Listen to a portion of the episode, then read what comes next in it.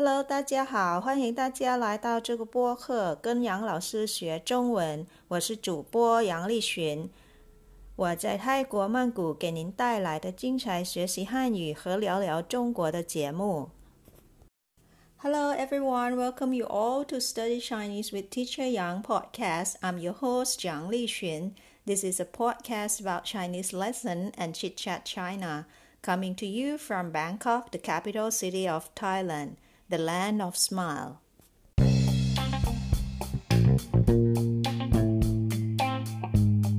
Well, this podcast isn't new. Some of you have been following and listening to my podcast since last year. Some of you might have just listened to this channel for the first time.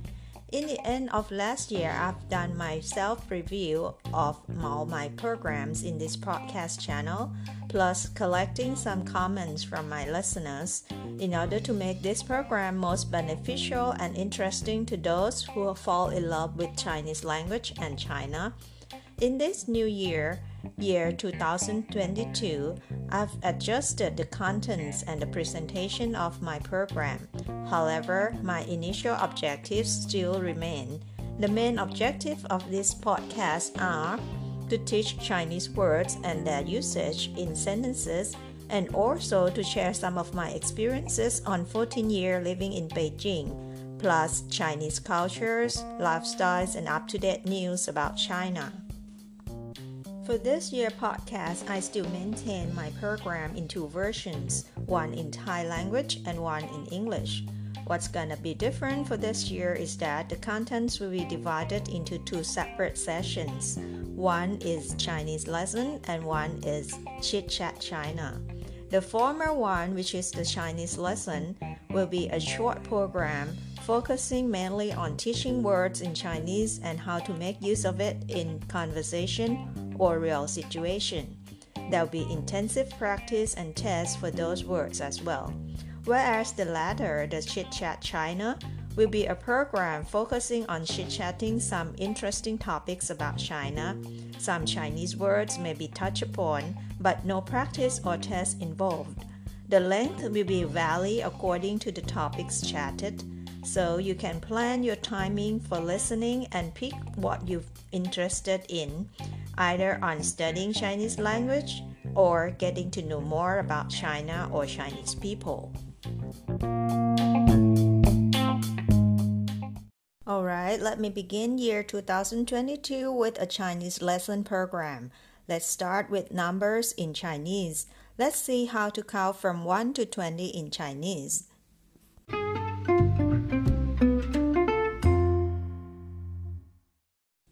First, let us learn how to count from 1 to 10 in Chinese. It is 一二三四五六七八九十. That is 1 to 10 in Chinese. Again, I repeat.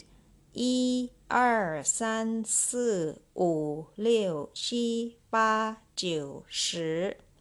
E is 1, R is 2, San is 3, 四 is four, 五 five, 六 six, 七 seven, 八 eight, 九 nine, and 十 is ten. Alright, why don't you repeat counting with me from 1 to 10. 一、二、三、四、五、六、七、八、九、十。 now let's do a little test. I'm gonna tell number in Chinese. You tell me what number it is. Okay, here we go. The first number is wu. Wu. What is wu? Wu is number five. Next number ba. Ba. Ba is eight. Next one, liu. 六 Liu is six. Okay, let's try another one, the last one. Jiu. Jiu. Jiu is nine. Okay, next let's learn how to count from 11 to 20. 11 in Chinese is 10 plus 1. 10 is 十 ,1 is yi. So 11 is 11. For 12, 10 plus 2 is 12. 12 is 12. 13 is 13. 14, 14. 15, 15. 16, 16. 17, 17. 18, 18. 19, 19. And 20, 2 plus 10. 20 is 20.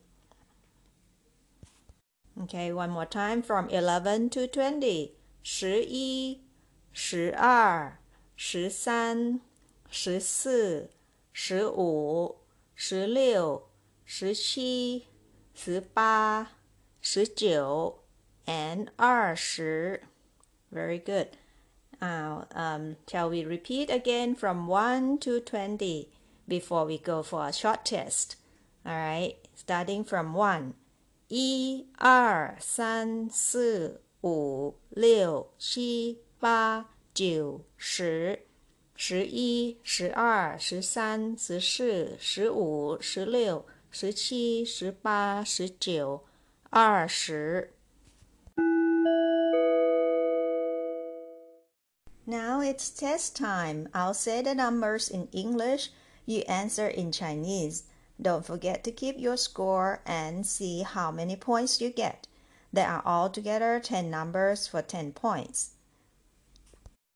Alright, ready? Shall we start? Number one is 2. What is 2 in Chinese? It is R. R. For number two is five. Five in Chinese is 五,五. Number three, number eight. Eight in Chinese is 八,八. Next one, number seven in Chinese. Seven. Seven is chi, she. Next one, number nine. Nine in Chinese is 九,九. Next question, thirteen. Thirteen. Thirteen is 十三,十三, thirteen. Next one, fourteen. Fourteen is 十四, 十四. Fourteen. Next one, twenty. Twenty. Twenty is 二十,二十. Next one, eleven. Eleven is 十一,十一. And the last one is 17. 17 is 十七,十七, 17.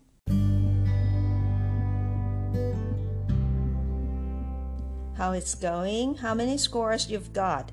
It's okay to score zero if you are learning numbers in Chinese for the first time. I believe only those who used to know numbers in Chinese before can do this test. It looks simple, but it's actually not easy.